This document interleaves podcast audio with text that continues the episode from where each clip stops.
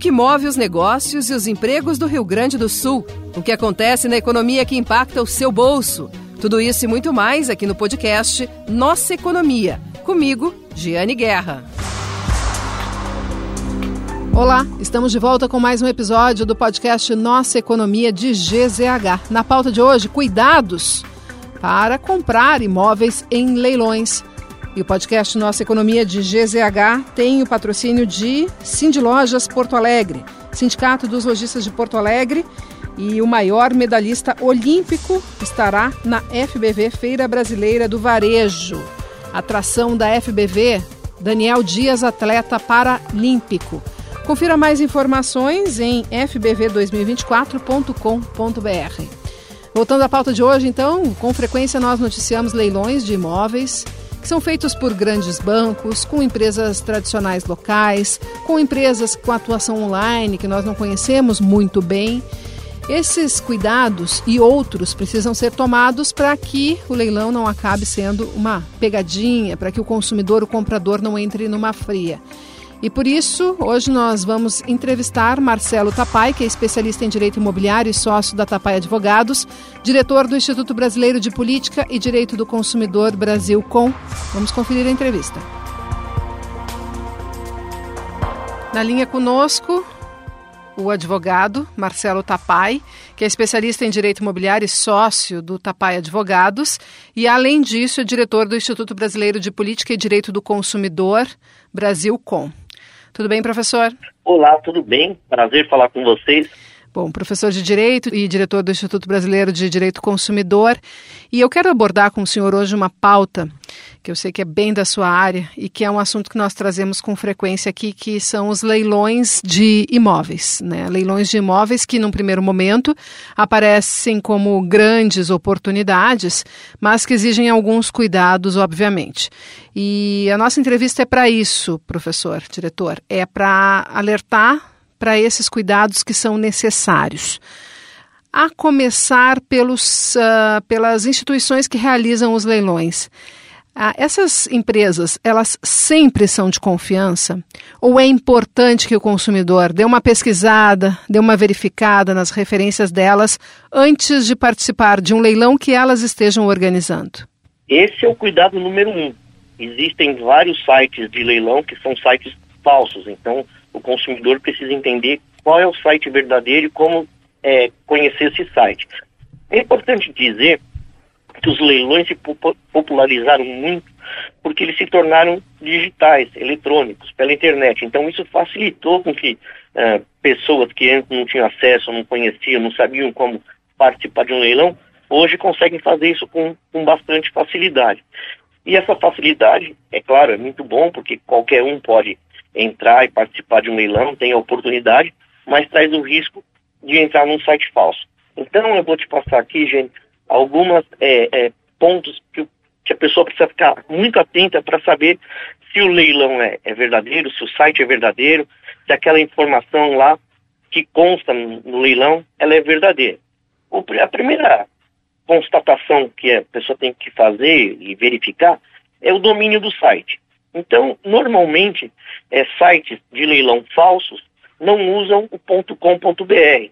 Eles usam só o .com ou alguma outra extensão. Então, por exemplo, leilões é, x.com.br já é um indício de que ele pode ser verdadeiro. Além disso, tem que ter uma conexão segura, o HTTPS, é importante verificar isso. Além disso, os sites falsos normalmente não colocam a informação de quem é o leiloeiro oficial. Então, num site de leilão verdadeiro, tem o nome completo e a, a ficha de matrícula do leiloeiro oficial. Um leiloeiro oficial, ele tem que estar tá cadastrado na junta comercial do Estado. Então, no site oficial, tem o nome do leiloeiro e tem o número do registro dele. A pessoa vai até entra no site da Junta Comercial do Estado e checa se esse, essa informação é verdadeira, se esse leiloeiro existe. E por que isso? Porque quando você arremata o bem no leilão, você não paga para uma empresa, você não paga para terceiros, você vai fazer o pagamento diretamente na conta do leiloeiro oficial.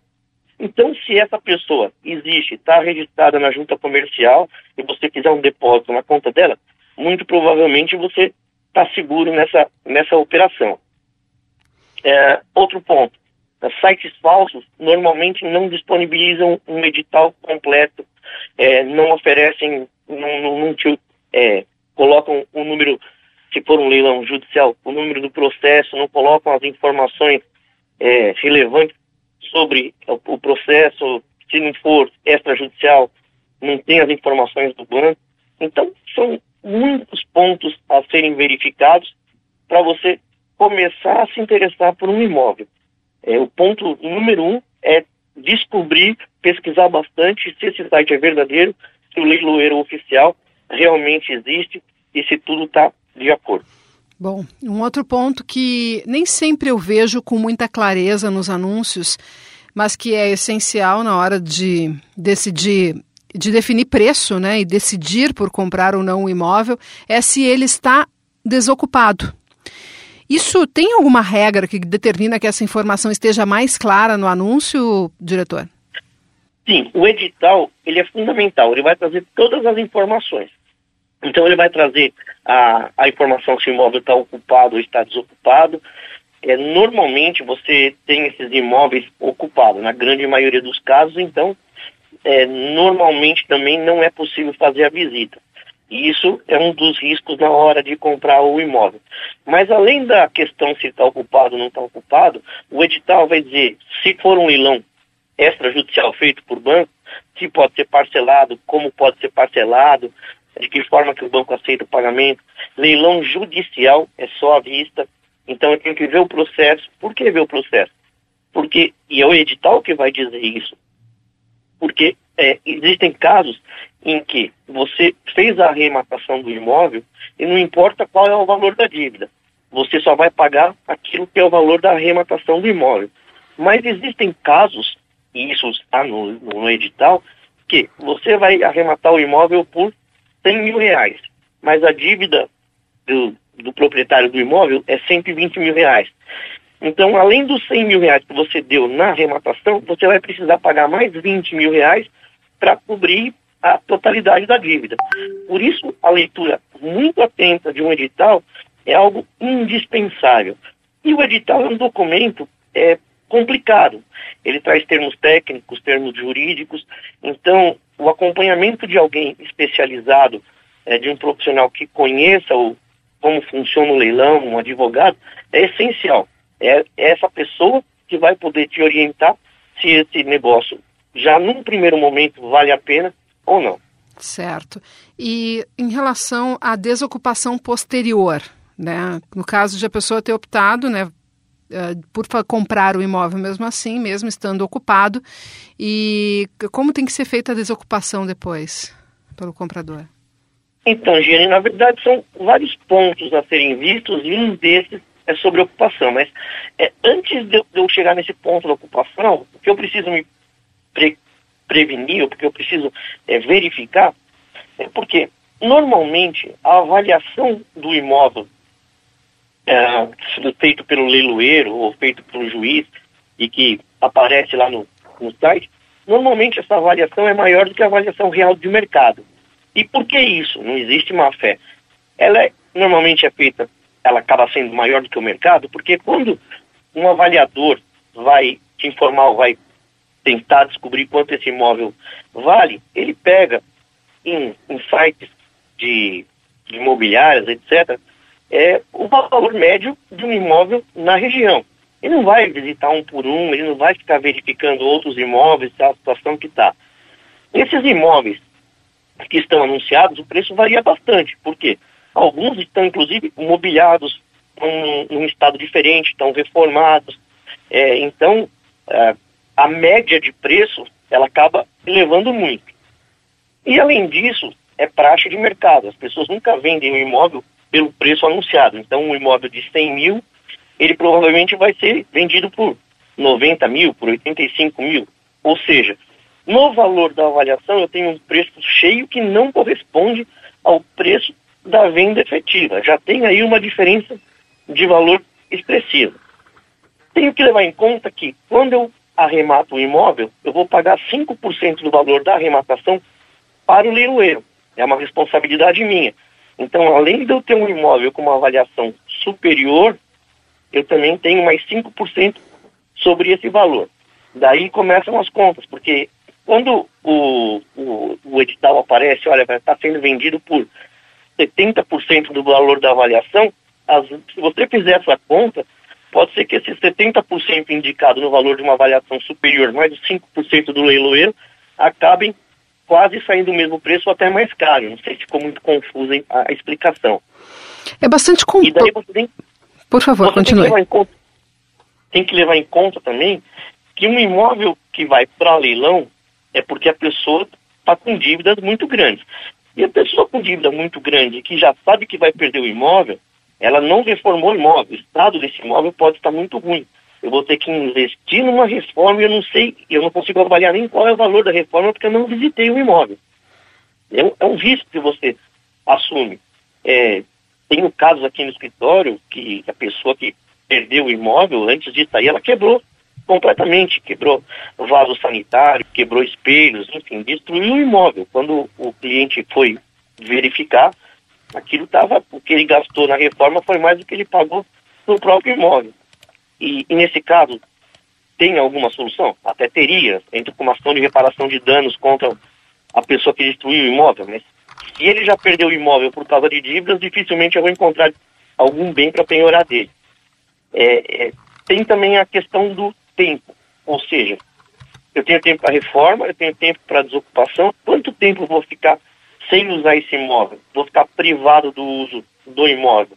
Durante esse período, depois que eu arrematei, IPTU, condomínio, fica tudo por minha conta. Então, além de estar privado do uso do imóvel, eu ainda tenho as despesas com condomínio e IPTU, que certamente a pessoa que perdeu esse imóvel não vai pagar. E a questão da, da desocupação. E o sujeito não sair de forma espontânea, eu vou entrar com uma ação judicial. E uma ação judicial tem custos, e uma ação judicial demora algum tempo. E isso vai me dar problema.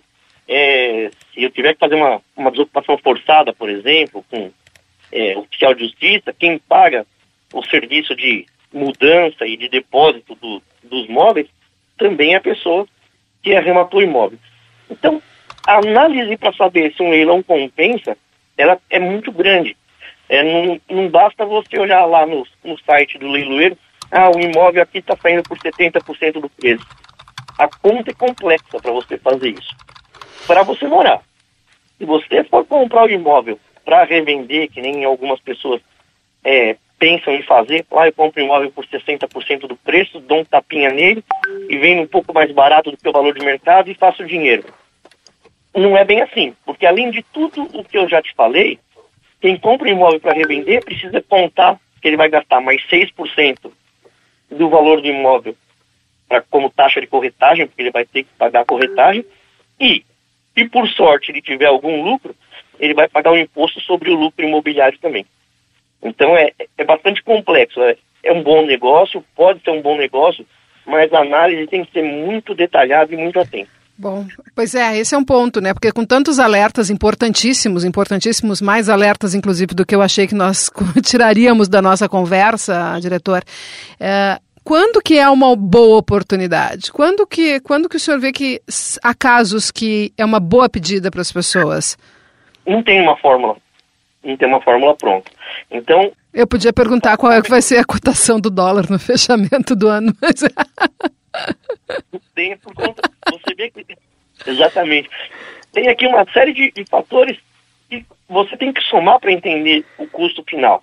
Então, talvez, para não, não, não deixar sem resposta nenhuma, a pessoa ah, que está interessada, ela própria, procurar imóveis semelhantes naquela região e entender quanto aqueles imóveis estão.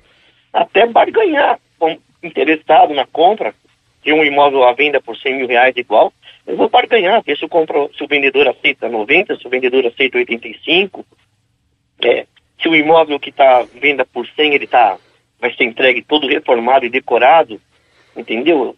Eu próprio tenho que tirar uma conclusão se o valor da avaliação está correto, se vale a pena. Tá certo. Muito obrigada. Muito obrigada, diretor. Obrigada pela entrevista e até a próxima. Eu é que agradeço, é sempre um prazer poder falar com vocês. Eu estou sempre à disposição. Até a próxima. Esse é o podcast Nossa Economia de GZH. Toda quinta-feira tem um episódio novo na sua plataforma de áudio preferida. Você pode recuperar os anteriores, vários episódios sobre notícias de negócios, notícias de finanças pessoais, direito do consumidor, em gzh.com.br barra Guerra. Podcast Nossa Economia de GZH tem o patrocínio de Cindy Lojas Porto Alegre.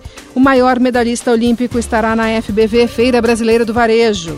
Acesse fbf2024.com.br e veja as atrações, entre elas, então, Daniel Dias, atleta paralímpico. Podcast Nossa Economia de GZH fica por aqui. Nós tivemos na produção Guilherme Gonçalves. Até semana que vem.